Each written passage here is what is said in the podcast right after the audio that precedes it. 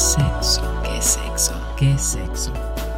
¿Qué es sexo? ¿Qué es sexo? La vida, el sexo y la sexualidad. Sin tabú, Sin tabú. sin poses, Sin poses. sin miedo. Sin miedo. Con el doctor Carlos Lomán Villegas. Carlos Lomán Villegas. Y sus invitados. ¿Qué es sexo? Bienvenidos. Hola, hola, muy buenas noches. Bienvenidos a la primera emisión de este año 2023. Estamos a 4 de enero 2023, ya, o sea, se acabó y seguimos en pandemia. Ay, sí, todavía va para larguito. Pues es que no Eh, se va a ir el COVID. Recordamos aquel lejano 2020 cuando recibimos las primeras informaciones de un nuevo, un nuevo virus que se presentaba, un coronavirus. Eh, decíamos, está en China, está lejos, no creo que alcance. Y órale, Bueno, pero ya había ya Había- este, colegios de epidemiología ya Sí. consideraban la posibilidad y precisamente de murciélagos desde el 2014 ya Sí, desde 2014 aproximadamente unos científicos ya habían vaticinado, pronosticado, comentado que en un futuro lo más seguro es que hubiera una epidemia de coronavirus. Ajá. Ya se sabía. No se sabía cuándo, ni en qué momento, ni por dónde, pero ya se tenía la sospecha muy grande. ¿Por qué? Porque ya habían visto varios brotes de coronavirus que principalmente se daba en animales, que empezaba a afectar humanos, pero no sabían ni por dónde venía ni a dónde iba a llegar, pero sí tenían la certeza de que era un coronavirus. 2014. ¿eh? Esto es muy importante saberlo porque cuando se viene este ya, este COVID-19, COVID-19 porque empezó en China en noviembre del 19, los primeros casos reportados, y ya en el 2020 pues ya se, se vio difundir, ya tomar más precauciones y pues, nos llegó. Cuando la vacuna sale, empieza a, a promoverse a mediados del 2020, que iba a venir, y a fines del 20, o sea, en estas fechas, exactamente en el 2020, es cuando se empiezan a administrar las primeras vacunas eh, de emergencia. Entonces los escépticos comentan que no era posible que una vacuna saliera tan rápido. Lo que pasa es que no tenían información que desde 2014 ya se estudiaban los coronavirus. Al estudiarlo, cuando viene este COVID-19, ya estaban más o menos un 70 y 70%, 75% de avanzados la vacuna, que era una vacuna diferente. Por eso es que pudo salir tan rápido en estos casos, porque ya había estudios previos. El único dato que no se tiene y porque es imposible tener son los efectos secundarios a largo plazo por la administración de vacunas. Y eso es porque pues, no ha sucedido el largo plazo de la administración de vacunas. Pero ante el no vacunarte y un riesgo mucho más fuerte y latente de morir a efectos secundarios que pueden ser desagradables, pero no tanto como la muerte o no como para dejar secuelas permanentes, pues por eso es que se optó por este método. Eh, creo que en la presentación no mencioné, este, este 2023 me tiene aturdido. Mi nombre es Carlos José Lomán Villegas y me acompaña en esta ocasión. Buenas noches, soy el químico Juan Pablo Lomán, gusto en saludarles. Es que empezamos el este 23 dif- de diferente Ya manera. estamos encarrerados. ha habido mucho trabajo ahorita, eh, por lo mismo también mencionamos el coronavirus porque está la ola, ya se tenía contemplado desde meses atrás.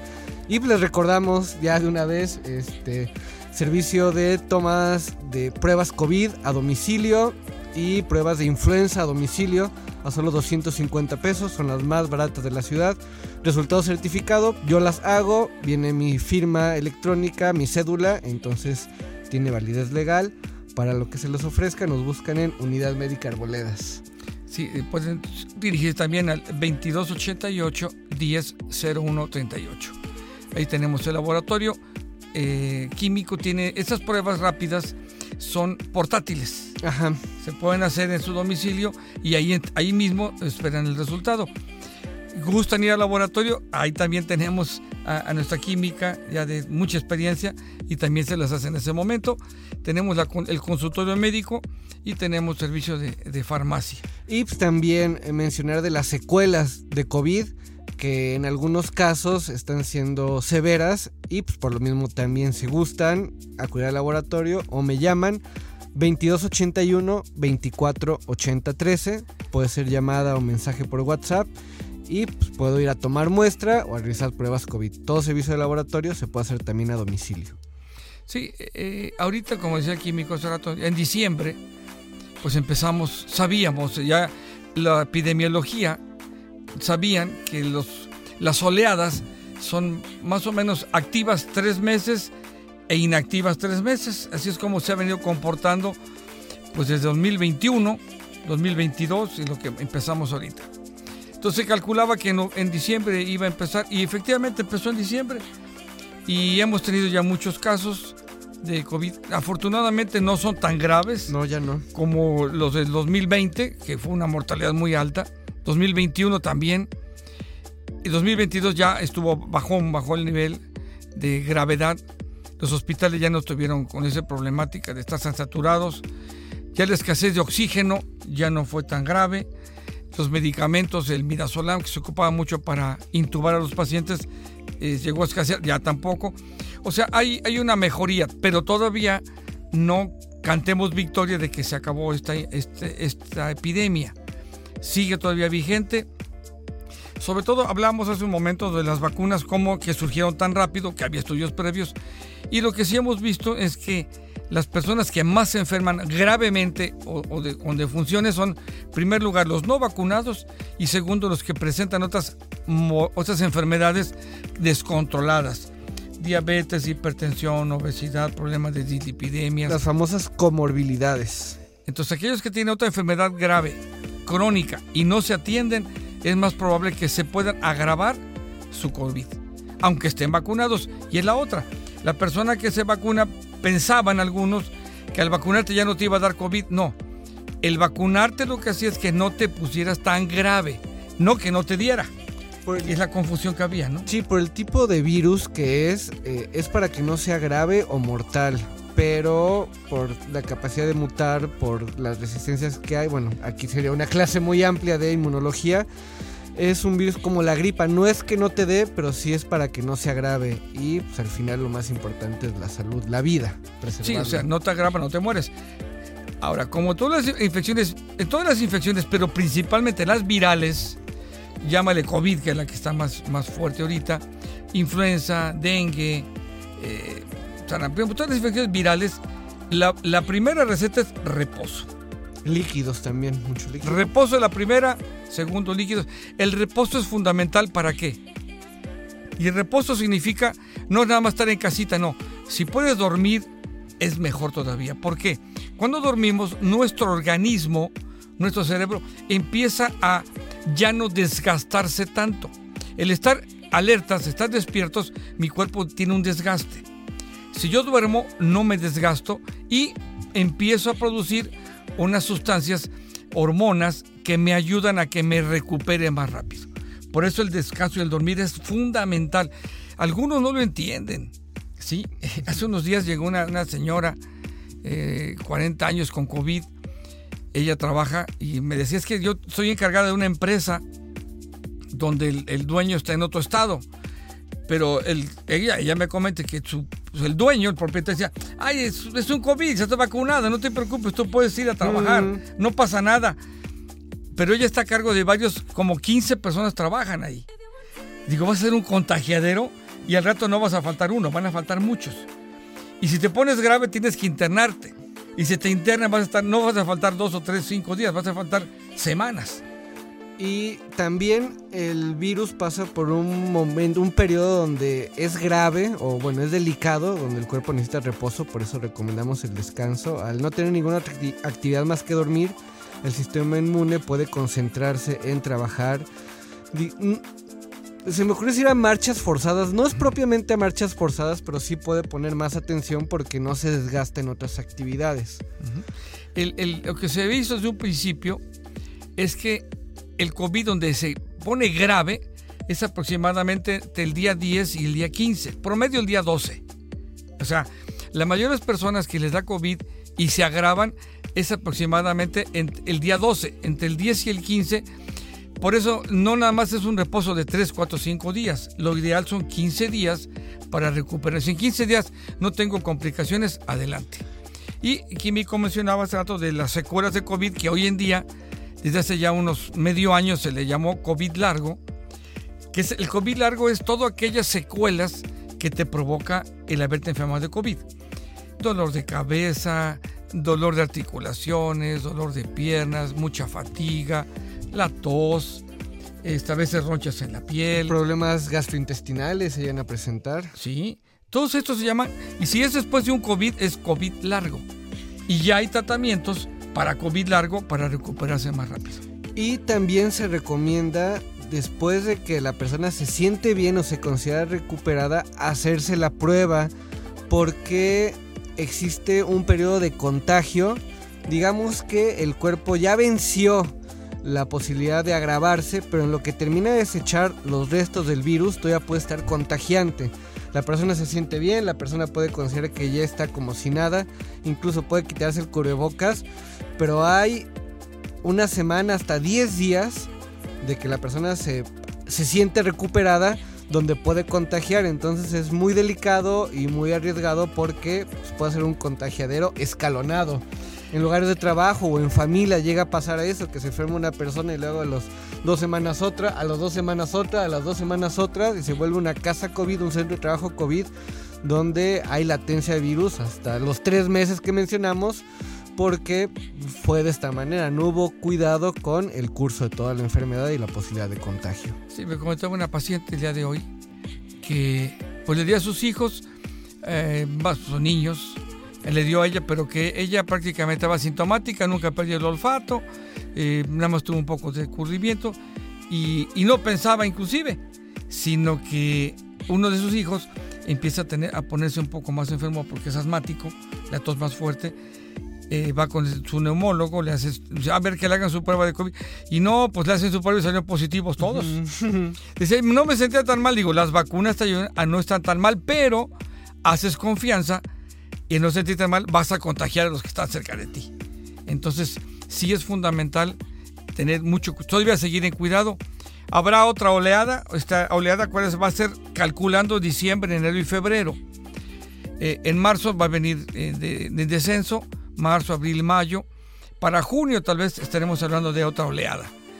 Eh, pero ahorita mientras esta que está vigente, cuidarnos.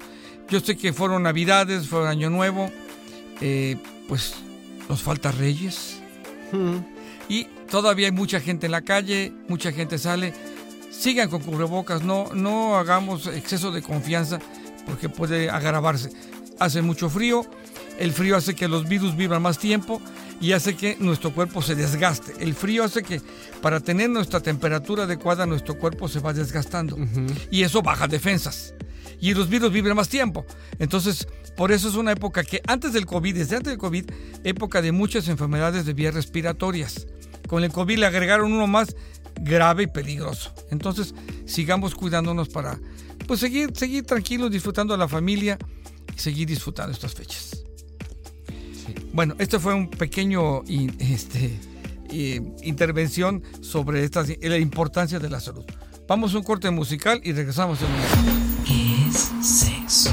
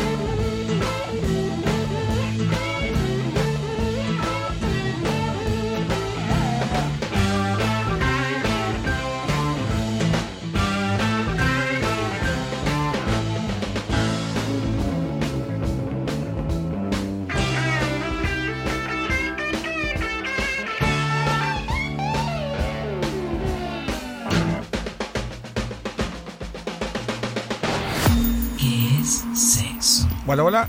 Regresamos nuevamente a hablar del programa de, del día, el primer programa de este año. Como sabemos, en pocos días vienen los días de Reyes. Ajá. ¿Qué significa Día de Reyes? Digo, no, no, no el maratón Guadalupe Reyes, que esa es otra, esa es otra Salud. historia. Salud, a Guadalupe Reyes. A los que no conocen qué se trata, es una, pues llámale tradición, comentario, eh, una cosa chusca. Eh, se trata de, se supone, pues, hay una, hay una película, ¿no? Ah, de sí. Guadalupe, hay una película mexicana, porque es algo que es aquí de México, sí. Alguien, no sé en dónde se originó, a quién se le ocurrió, pero es un maratón de tomar alcohol desde. Enfiestarse. ¿Mande? Enfiestarse. Sí, enfiestarte desde el 12 de, de diciembre y terminar el 7 de enero. Aguas, no es muy recomendable tanto. no por- es recomendable ese maratón porque, pues, digo, si alguien lo ha llevado, no, yo no, no he visto a alguien que lo haya llevado, en película hay, hay muchos mitos sobre esto, Seguro debe haber por ahí. pero si alguno lo ha llevado, puede tener consecuencias fatales. Fune- Eh, Eso, eso oye jocoso y, y gracioso, digo, los que no tomamos, pues nos da risa, pero los que sí son, tienen enfermedad de la adicción del alcohol, pues sí puede ser muy grave para ellos, ¿sí? Pero bueno, en forma chusca era el, el famoso maratón Guadalupe Reyes y termina con Día de Reyes, precisamente. Bueno, les podemos hacer una propuesta, ya que por parte de qué sexo podemos hacer, eh, ya para este año no porque va de salida, pero para el año que entra puede ser el maratón Guadalupe Reyes, pero en lugar de enfiestarse puede ser de posiciones sexuales. Efectivamente, o sea, diaria, una diaria diferente. Una digo, diaria ver, ¿o diferente. ¿Cuántas diarias pueden? Ándale, a ver, a ver qué tal, ese sí lo podemos recomendar y pues Pueden empezar a practicar, de una vez Sí. preparándose, entrenando y pues para que... así como un maratonista, ¿no? Que entrena sus kilómetros diarios, ustedes se van entrenando diario. Y de aquí a en 11 meses les hacemos el recordatorio para ver quién nos puede presumir haber hecho un buen maratón Guadalupe Reyes, cortesía de qué sexo. Maratón, Guadalupe, este, Guadalupe Reyes sexual. Pues sí. Está bien, está bien. Me parece buena, buena propuesta aquí. Sí, buena idea. Excelente. Gracias. Hay que empezar a practicar. No importa la edad. Se puede. Sí, no, no, no. Ni los gustos tampoco. Bueno, mientras sean mayores de edad las personas, ahí sí. No Pues que importa la edad, acuerdo, sí, mientras sea acuerdo, ¿no? consentimiento y mayores de edad. Eh, no es mal momento para mencionar que... eh, ah, la, la, plati- la pregunta que hicieron hace poco sobre que si a los 20, las ventajas y desventajas de tener sexo antes o después de los 20 años, y pues hacer la corrección, que no se trata de la edad cronológica, sino de que la persona esté madura, esté sensata, esté consciente de lo que va a hacer. No es como que el día que tiene 17 años con 364 días es una persona inmadura, inconsciente, que no sabe y ya por cumplir años ya automáticamente ya puede. Aquí la maestra de este grupo sugirió los 20 años. Tampoco es cuestión de número, sino de madurez. Y también de diferencia de edad. No es lo mismo que dos personas experimenten alrededor de 17, 18 años con semanas, meses de diferencia a una persona de 30 años con una persona de 17 años. La experiencia, los alcances, la idea, la relación consigo mismo y con los demás es muy diferente y si se considera un tipo de abuso por lo mismo, por la misma experiencia. Sí, eh, en estos días me llegó una chica 20, 21 años eh, con su ultrasonido, embarazo de 5 o 6 semanas. Digo, iba con su mamá. Digo, ¿y qué pasó con el galán? Dice, no, pues ya no. O sea, no, no me le pregunté, bueno, ¿cuál fue tu idea de tener relaciones sexuales? O sea, ¿era por gusto, por amor, por curiosidad? ¿Cuál era? Nada más se ponía roja, no estaba la mamá y creo que le imponía, ¿no? La mamá y no, no quiso contestarlo, pero, pero pues, ¿de qué se trata, no? O sea, es parte de lo que decías. ¿Qué tan responsables somos a esa edad?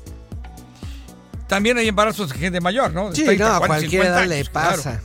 Pero es más común en los adolescentes.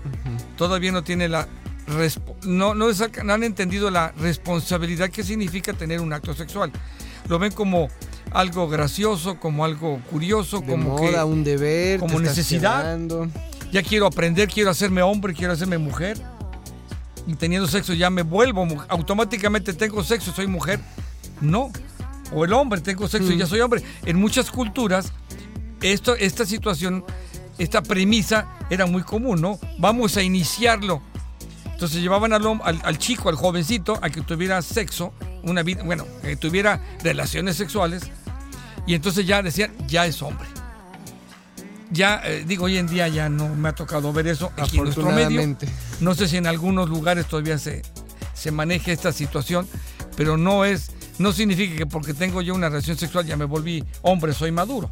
Y no es recomendable forzar el inicio de la vida sexual a una situación social, a una situación conductual. Es, la recomendación es que sea una decisión propia y bueno, pues también, y el programa que tenemos que les ofrecemos es parte de la educación sexual aún muy carente en esta sociedad y pues eso haría toda la diferencia entre que una persona tome una decisión consciente o que sea presionada por cualquier otro aspecto. En ocasiones llegan los jóvenes a consulta, eh, 14, 15, 16 años, y en broma, en broma a veces van con mamá o el papá. Les digo que ya, ya, ya, está, ya está en edad de merecer, ¿no? Ya hay que llevarlo. Y algunos padres de familia o mamá reacciona, ¿es necesario, doctor? ¿Sí le hace falta? O sea, todavía tienen la idea, o sea, o, o- o han tenido la información de que el hombre debe, eh, tiene, tiene que ir a fuerza. No, para nada. En ocasión, ya hace, hace unos años, eh, una, una señora me- tenía un hermano, un hermano con síndrome de Down. Mm. Y, este, y este chico ya tenía sus 17, 18 años.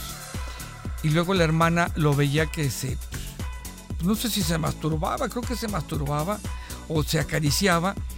Y, la- y le llegó la, la hermana diciendo, oiga doctor, sería bueno llevar a, a- a mi hermano con, con alguna casa de citas o alguna mujer que le ayude, pero que no le vaya a causar trauma ni nada, porque yo lo veo como que necesita. No, le decía yo, no, no necesita. Él está explorando su cuerpo, pero llevarlo con una mujer a que tenga vida, relaciones sexuales va a ser más traumático para él. ¿Qué va a significar para él una relación Sí, no, no, él realmente no lo va a comprender de esa forma y va a sentir una agresión de parte de una mujer. Entonces no necesita el hombre, no necesita el hombre. O sea, ya venía con esa idea de que el hombre a fuercita debería tener sexo. No, ni el hombre ni la mujer necesita obligatoriamente tener. Es cuestión de gustos, no de necesidad. Es algo que lo, lo he recalcado durante años, pero todavía me encuentro cotidianamente que la gente piensa que es una necesidad. En este caso de los jóvenes y también en el caso de la mujer que queda, queda viuda o, o soltera o divorciada, luego luego llegan todos a presionarlos. Y sigue vigente. Yo en el días pasado me tocó una señora que venía, estoy toda, pues acaba de enviudar, tiene poco, 40 años de edad ella. Su esposo murió de eh, un accidente tuvo. Dice yo, ¿y no te presionan mucho sobre vida sexual? Ay, doctor, sí. Digo, y fíjate que lo curioso es que la misma familia es la primera. La misma familia, las mujeres mayores empiezan a presionar. Oye, estás muy sola, necesitas un hombre. A un hombre, ¿no? Necesitas un hombre, un compañero, porque sola te va a afectar. Lo ven como, solo, como algo sexual. Y no, lo que te necesita no es la compañía. Pero una persona que acaba de enviudar y que si su, tu relación con su pareja era muy buena, ¿creen que tenga ganas de una nueva relación? No, Al momento, no, para nada. No, no, o sea, no presionar a una mujer de esta situación.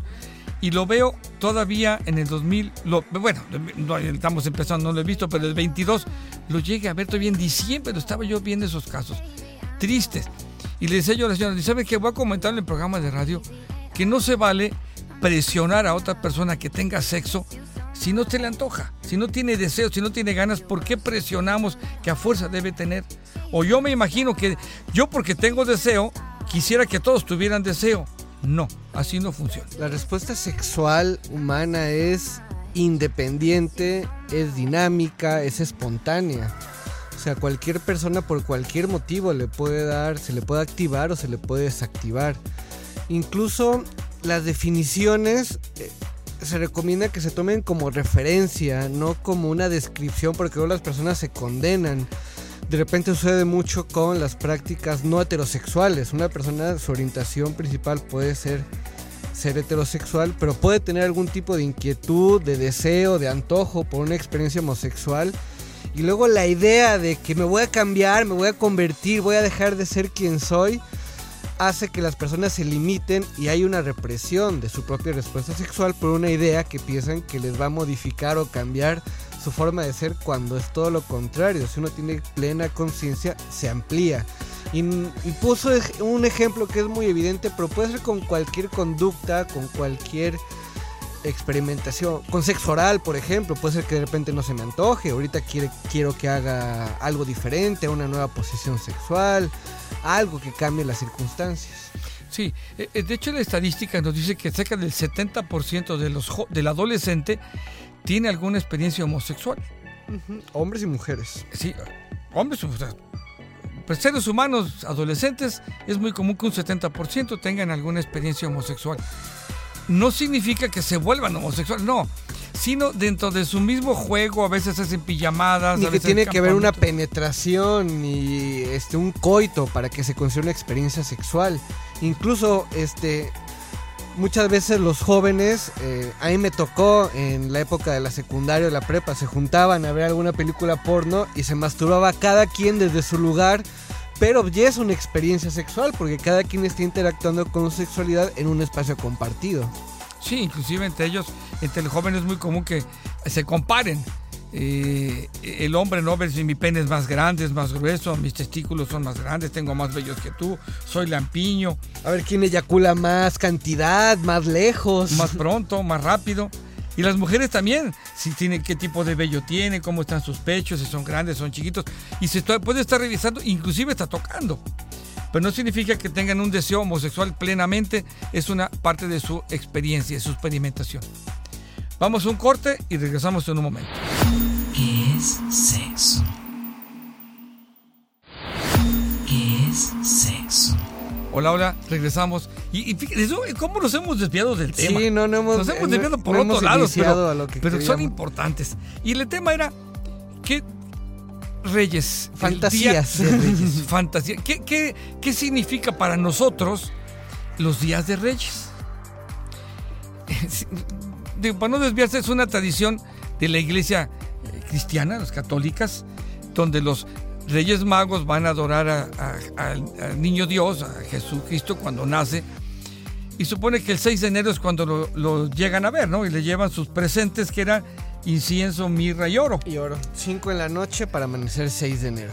Ese era, eso es lo que la tradición nos cuenta, la historia bíblica nos va contando. Y de ahí viene esa costumbre de hacerle obsequios a los niños en esta edad. ¿Quiénes fuimos niños? ¿Quiénes nos ilusionamos con el Día de Reyes? Hacer nuestra cartita a los reyes, el portarse bien para que los reyes nos traigan regalos. ¿Qué tanta fantasía, qué tanta ilusión teníamos? ¿Y cuál es el contexto social del inicio de la tradición? Porque tiene un inicio muy peculiar que eh, en los últimos años, por los cambios que ha habido, ya no es tan vigente.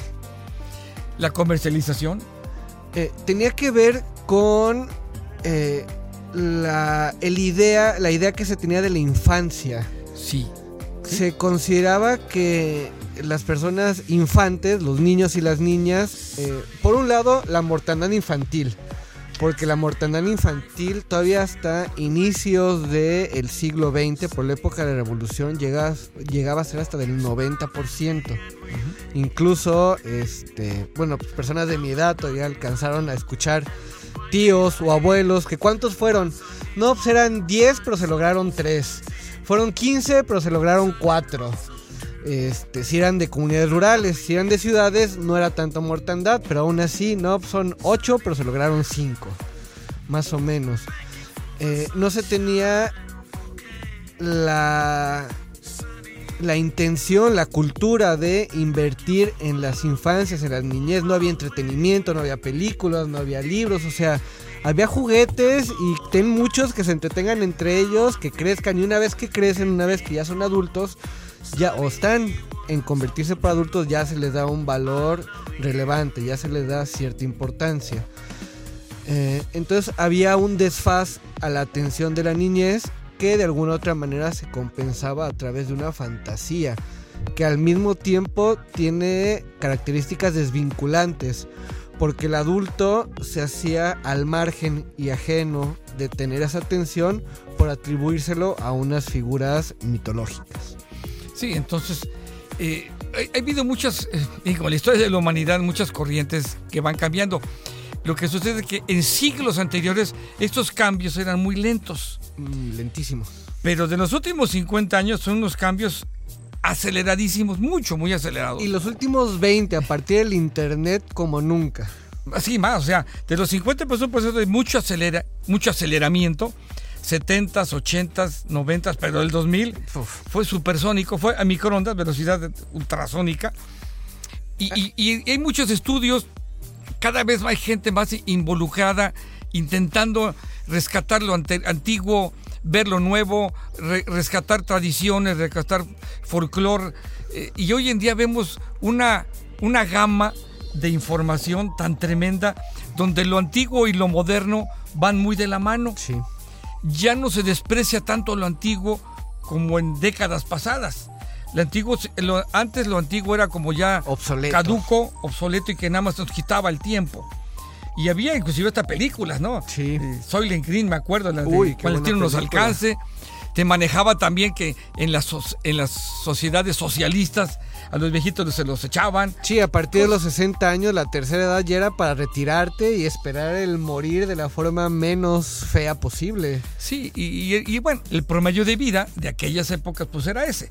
Cuando se instituye que las pensiones, la jubilación era 60 años porque el promedio de vida Los era que de, llegaran. de 50 años. Sí, y sí. Hoy en día el promedio de vida en México es de más de 80, llegamos a como 85 años. Entonces, al que se jubila a los 60 tiene 25, o sea, prácticamente la- más de la mitad de lo que trabajó. Y dependiendo mucho de sus hábitos en esos años es que puede tener vejeces muy plenas o sobrevivir por los mismos desórdenes. Nuevamente lo que se menciona, la, la alimentación. Las famosas comorbilidades que afectan el coronavirus también van a afectar en la vejez si uno las mantiene durante mucho tiempo. Sí, el- el- eh, les- a mis pacientes les comento cuál es la primera necesidad fundamental del cuerpo humano, del ser humano, respirar. Es la primera, o sea, no respires 10 minutos y adiós. Y la segunda necesidad vital o importancia es dormir, Dormir, descansar, después beber agua. ¿sí? Así, en ese orden, es más importante dormir que tomar agua, que comer, que ir al baño, ¿sí? Pero la gente no cree, o sea, todavía yo me tocó mi generación, un poco antes, que el dormir se consideraba que era para flojos. Que el dormir, que ya cuando murieras ibas a dormir mucho, que había que ser productivo. No se pensaba ni dimensionaba que si tú duermes bien, produces más que si no duermes. Y si no duermes, no produces. Estás tan, tu cuerpo y tu mente están tan absortos queriendo mantenerte vivo que no, no reaccionas. Y si duermes bien, no, pues produces mucho más. La medicina también ha influido mucho en alargar la expectativa de vida. Antes había muchos motivos por los cuales se podían morir las personas. Ahora ya se han reducido. Incluso no es que haya más casos de cáncer, sino que hay más personas que viven lo suficiente como para que se desarrolle el cáncer. Tan solo las vacunas.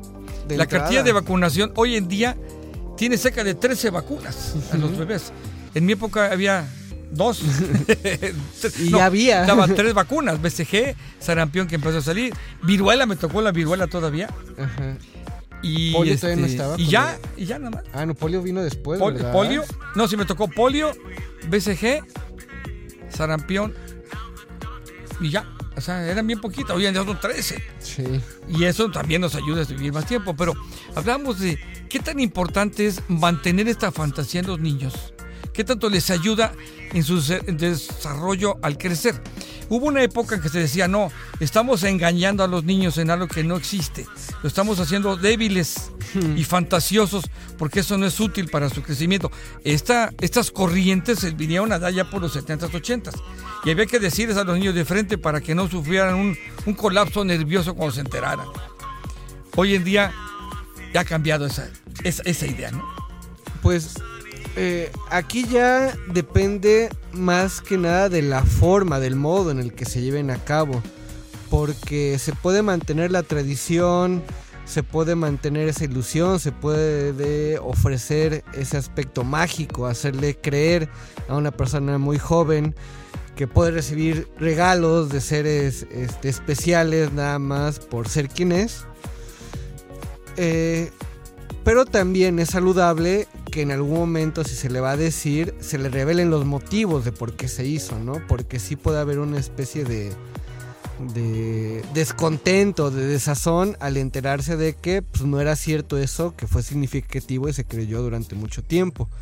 Por otro lado, también se les puede ofrecer desde muy jóvenes, decir, mire, pues se acostumbra que este, los papás les regalan a los niños en nombre de los Reyes Magos juguetes, pero si quieres yo te los puedo dar directamente y tú los eliges. Conozco casos donde se aplica este método y tampoco ha generado ningún tipo de consecuencias negativas. Lo que sí es que se le recomienda, pero funciona entre nosotros. Por favor, no le digas a los demás niños esto porque tampoco se trata de romper las tradiciones para quienes deciden llevarlas a cabo. Sí, de cada familia, cada familia tiene sus formas de ver las cosas y hay que respetar eso, ¿no? Es como lo comentamos en un programa el año pasado, que algunos niños se pueden bañar, ¿no? Con sus padres.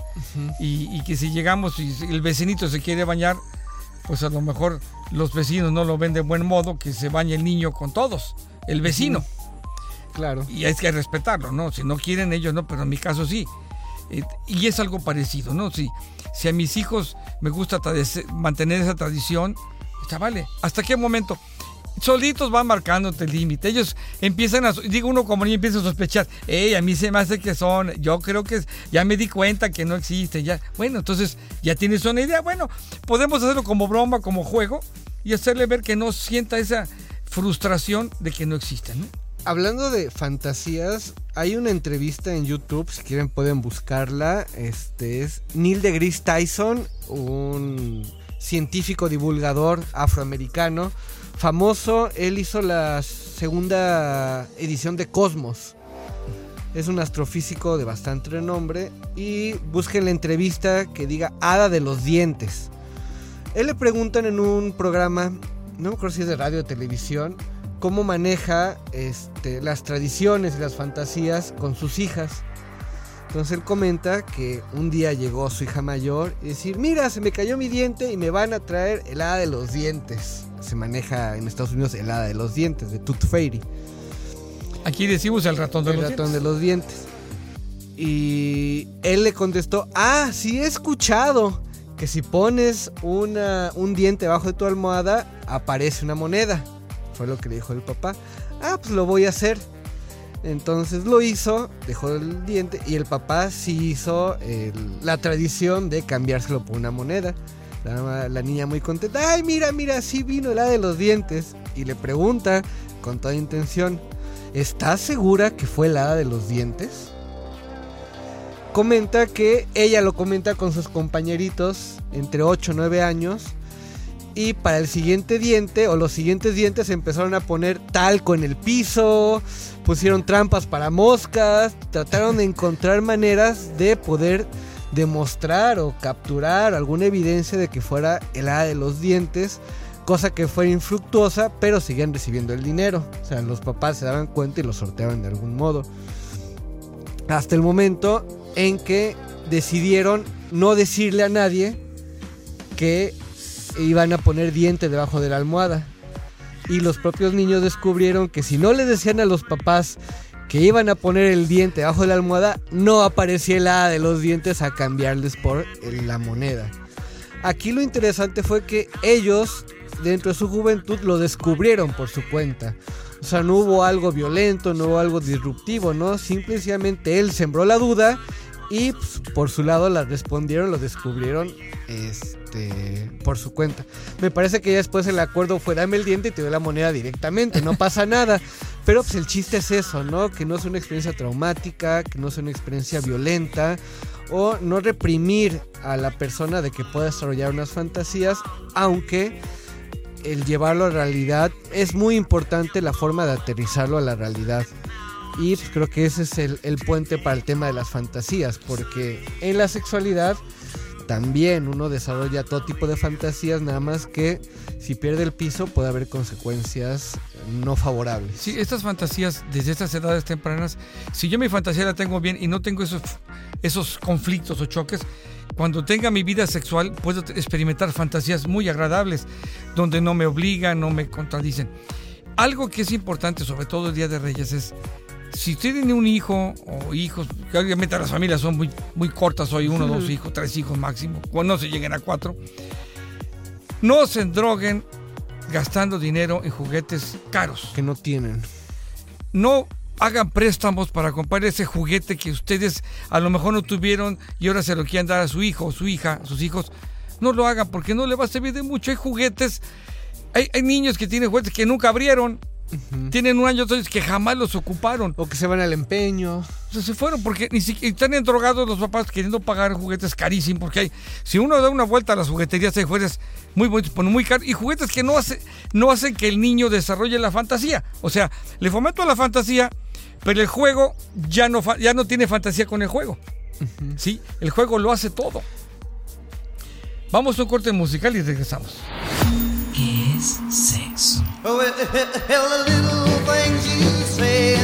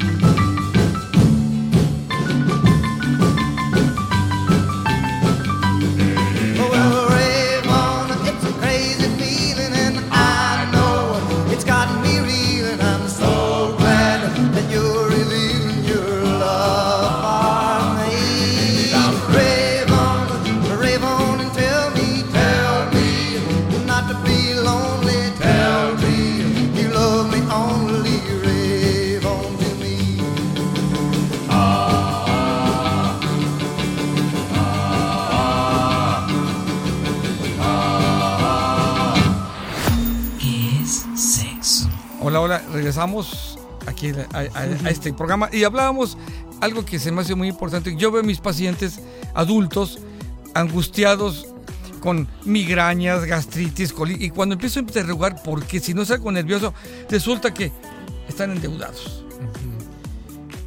Normalmente una paciente me decía, ¿qué ha pasado? Es que mi hijo se casó y tiene una deuda bien grande. Bueno, la deuda es del hijo que se casó tuya, no, pues es mía.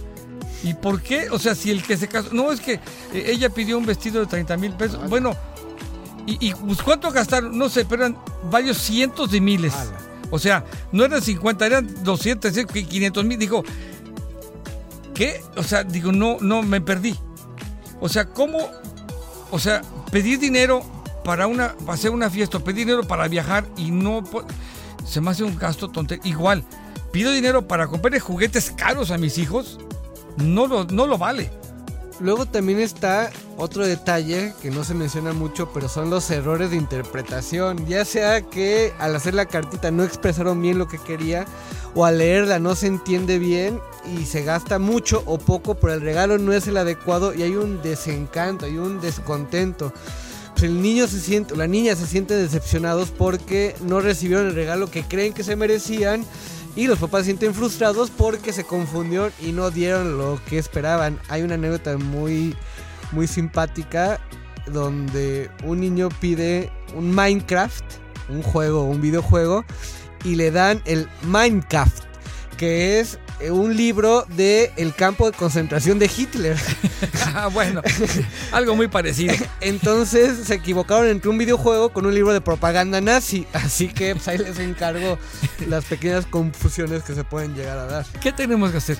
Ya seamos como papás, como padrinos, como tíos, como abuelos. Platiquemos con estos niños que ya quieren hacer su carta ¿Qué es lo que- pero luego a veces queremos inducirlos en el juego que a mí me gustaba. Quiero que con venderle la idea al niño que tenga el mismo. No. Déjenos que ellos volvemos a la fantasía. ¿Qué quieren y qué puede y qué no se puede? Pide un juego muy caro y un coche de 15. ¿Cuántos niños han llevado coches eléctricos de pilas de 5 mil, 9 mil pesos Mm. y no que los ocupan? Los ocupan una O se semana. les rompen y se, les mojan, se les echan a perder. Pero se ocuparon una semana y se aburrieron. Y ese ahí se quedó. En, en ventas de garage, ¿cuántos vemos, no? Un montón de cochecitos de esos en venta. Porque no los ocupan. Entonces, veamos bien qué necesita realmente, qué quiere.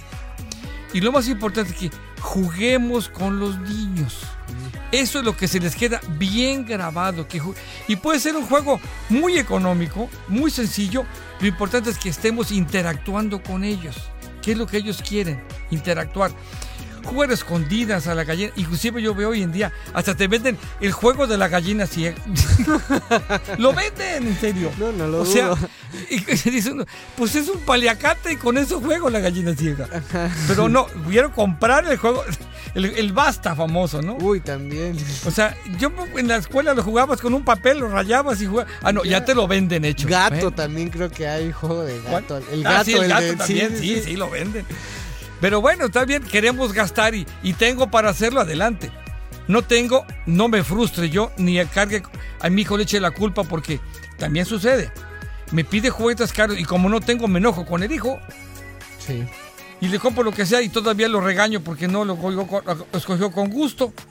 No, o sea, le fomenté una fantasía de más, ¿sí? Hay que fomentar la fantasía, pero con límites como todo. Debe tener límites para que disfrutemos todo y sobre todo vemos la emoción. Nada tan emocionante cuando un niño abre sus regalos el Día de Reyes. La, la emoción que tiene al al abrirlo. ¿no? Hay que recordar que los niños, las niñas son personas completas, son personas enteras. Lo que les falta es experiencia, lo que les falta es eh, aprendizaje y vida para entender muchas cosas. Pero lo que se vive desde la infancia queda y nos acompaña el resto de nuestras vidas. Por eso es importante hacer este énfasis sobre las fantasías. Porque si la relación con la fantasía desde esta edad es algo saludable, es algo consciente, es algo con límites, eh, va, va a convertir en un adulto que tenga fantasías. No hay persona que no fantasea al respecto de diferentes cosas. Y la sexualidad es uno de los temas hacia donde más se proyectan fantasías. Entonces una persona que creció con temores, con presiones, con inseguridades, las va a llevar a traspolar hacia su vida sexual. Pero en cambio, si sabe de límites, si sabe de consentimientos, si sabe de respeto, va a generarse y propiciarse unas que sean fáciles y bellas de vivirse. ¿sí? Entonces, es esta dualidad, ¿no? Entre que ese niño hasta, hasta qué edad lo va a tener, ya lo decíamos hace rato, él solo lo va marcando. Es como cuando preguntan, ¿hasta qué edad mi hijo se puede bañar conmigo? Hasta la edad que él quiera. ¿Hasta qué edad pueden dormir conmigo mis hijos? Pues si te gusta dormir con ellos, adelante. Ellos van a marcar su límite. Y luego los adultos, ah, ya no se quiere bañar conmigo. ¿Qué, qué le habré hecho algo Ya no malo? quiere dormir conmigo. Ya no quiere dormir. con- ¿Qué le habré hecho? ¿Por qué ya no me quieres? ¿Por qué no me quieres y ya no te bañas? ¿Por qué no me quieres? Y- No. Y en particular eso de dormir debe de ser con mucha delicadeza porque es muy común que se genere sensación de codependencia. Si este, se lleva demasiado tiempo esa cercanía porque pues, en algún momento debe haber un desprendimiento. Y si no se lleva cuando es el momento, se genera esta si- situación y da repercusiones muy indeseables. Diríamos popularmente, tiene mamitis o papitis. Ujú. Son adultos ya casados que siguen añorando y estachando. O sea, no se maduró ese aspecto, esa, Ese desprendimiento. esa independencia que debemos ir teniendo como humanos y ese apego ya es eh, dañino, dañino para, para todos los involucrados, ¿no? Para si se casan, pues con la otra parte nueva resulta que sigue desplazada, no tiene más valor eh, la casa, entonces pues no es por ahí. Conozco casos de una chica en particular, amiga mía muy cercana, que su mamá la tuvo durmiendo con ella en la misma cama hasta los 15 años. Y de repente su mamá le dijo, ya tienes edad y ya no. Pero pues como ella no sabía cómo dormir sola porque estaba acostumbrada a dormir con alguien, Adivinen qué, cree- qué creen que fue lo que Ya es mamá, resolvió ya es mamá. Ya es mamá, efectivamente. Digo, ya tengo 38 años y es casi de mi edad, ¿no? Pero este, Bueno. no, el punto es que sí buscó y lo reconoce, que ella ante esa inseguridad y esa incomodidad que tenía de dormir sola, pues buscaba personas, en particular hombres, que quisieran dormir con ella. Y pues no le faltaban. Creo que le costó un poco de trabajo. no le ¿ah? faltaban, pero el punto es que ella quería esa compañía de dormir, pero pues, los hombres no querían solo dormir y se convierte en un cambio sexual que de alguna manera sí terminó en un embarazo prematuro No deseado, no planeado. y pues eh, es algo que uno trata de evitar porque pues es complicarse la vida de formas que es innecesario. Y hablando de reyes también, la rosca de reyes. No se vayan a comer los muñequitos. ¿eh? Tengan cuidado. Luego tiene muchos muñequitos y se comen los muñecos. Entonces, eh, no es por ahí. Su chocolatito, sus muñequitos. Y esas tradiciones, pues siguen vigentes, como comentamos un momento. Eh, no se van a terminar ya, ya están bien, bien arraigadas. Y hoy en día están mejores. Yo recuerdo las roscas de reyes de antes, las de hoy, rellenas de Ay, chocolate, rellenas de requesón, rellenas de coco con piña. No, o sea, están mejoradas las tradiciones, ¿sí? O sea, y qué bueno, qué bueno que sigan.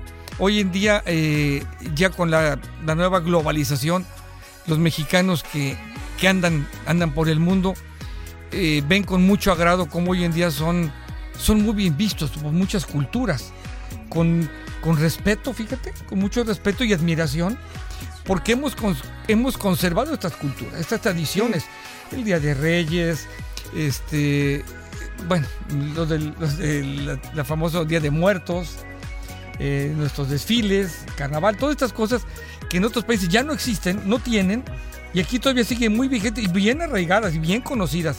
Entonces es un orgullo y cuando vienen se, se quedan todos impresionados de cómo lo compartimos, ¿no? Todavía en familia y en pueblos. Y hay ciudades que paran por completo.